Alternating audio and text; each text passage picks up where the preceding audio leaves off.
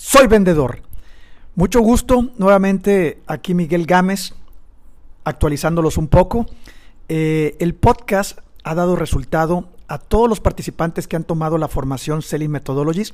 El podcast les ha ayudado a reforzar, a repasar lo aprendido con nosotros en las primeras 16 horas intensivas.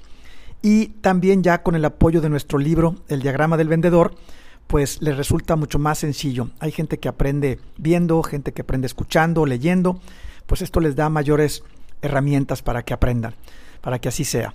Eh, les comento, ya estamos por empezar a, a escribir el segundo libro que se llama Estrategia Comercial, el cual esperamos que salga el próximo año a finales. Y bueno, aquí les voy a ir redactando o comentando un poco al respecto para que todos ustedes vean la diferencia en lo que es una metodología de ventas y una estrategia comercial.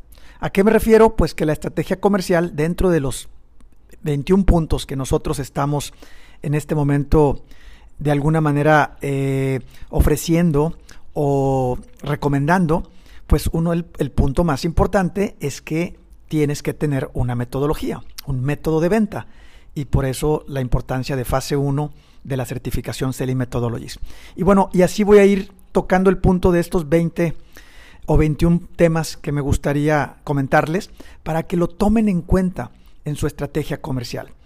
El mito de que la estrategia la hace el director comercial o el director general o la empresa, ese ya se terminó hace muchos años.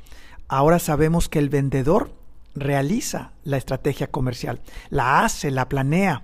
Claro, invita a otros departamentos, trata de incluirlos para que esto funcione, porque necesita el apoyo de todos, pero realmente quien la hace, quien hace este plan, es el vendedor. Soy vendedor.